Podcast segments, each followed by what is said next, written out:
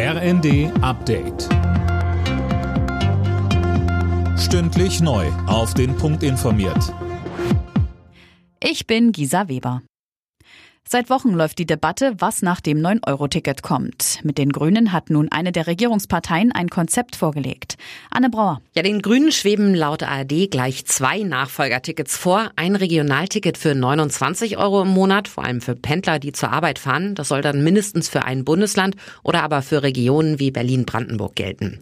Und das andere ist ein 49-Euro-Ticket, das bundesweit gelten würde, wie das aktuelle 9-Euro-Ticket. Vor allem bei der Frage, wie das bezahlt werden soll, dürfte es aber noch reichlich deutlich Diskussionsbedarf mit der FDP geben.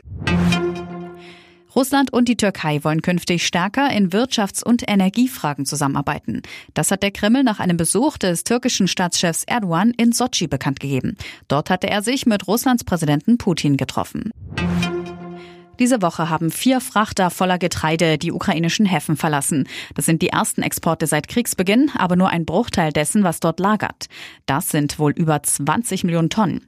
Vincent Stamer vom Kieler Institut für Weltwirtschaft hält die Schiffe für die beste Transportmöglichkeit, meint aber, es müssen zusätzlich Züge und Laster genutzt werden. Um diese 20 Millionen Tonnen Güter abzutransportieren, bräuchten wir eigentlich in den nächsten zwei Monaten jeden Tag zehn Schiffe. Das ist dann natürlich nicht möglich, wenn Schiffe quasi gehindert werden an der Einfahrt. Wenn es dann zu Staus kommt, dann wird es eben nicht möglich sein, diese enorme Zahl zu stemmen. Deutlicher Auftaktsieg der Bayern mit einem 6 zu 1 bei Eintracht Frankfurt sind die Münchner in die 60. Bundesliga-Saison gestartet.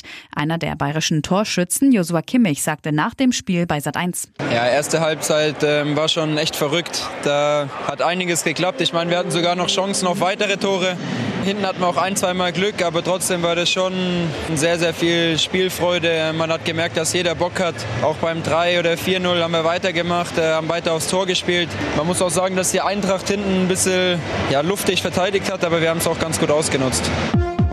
Alle Nachrichten auf rnd.de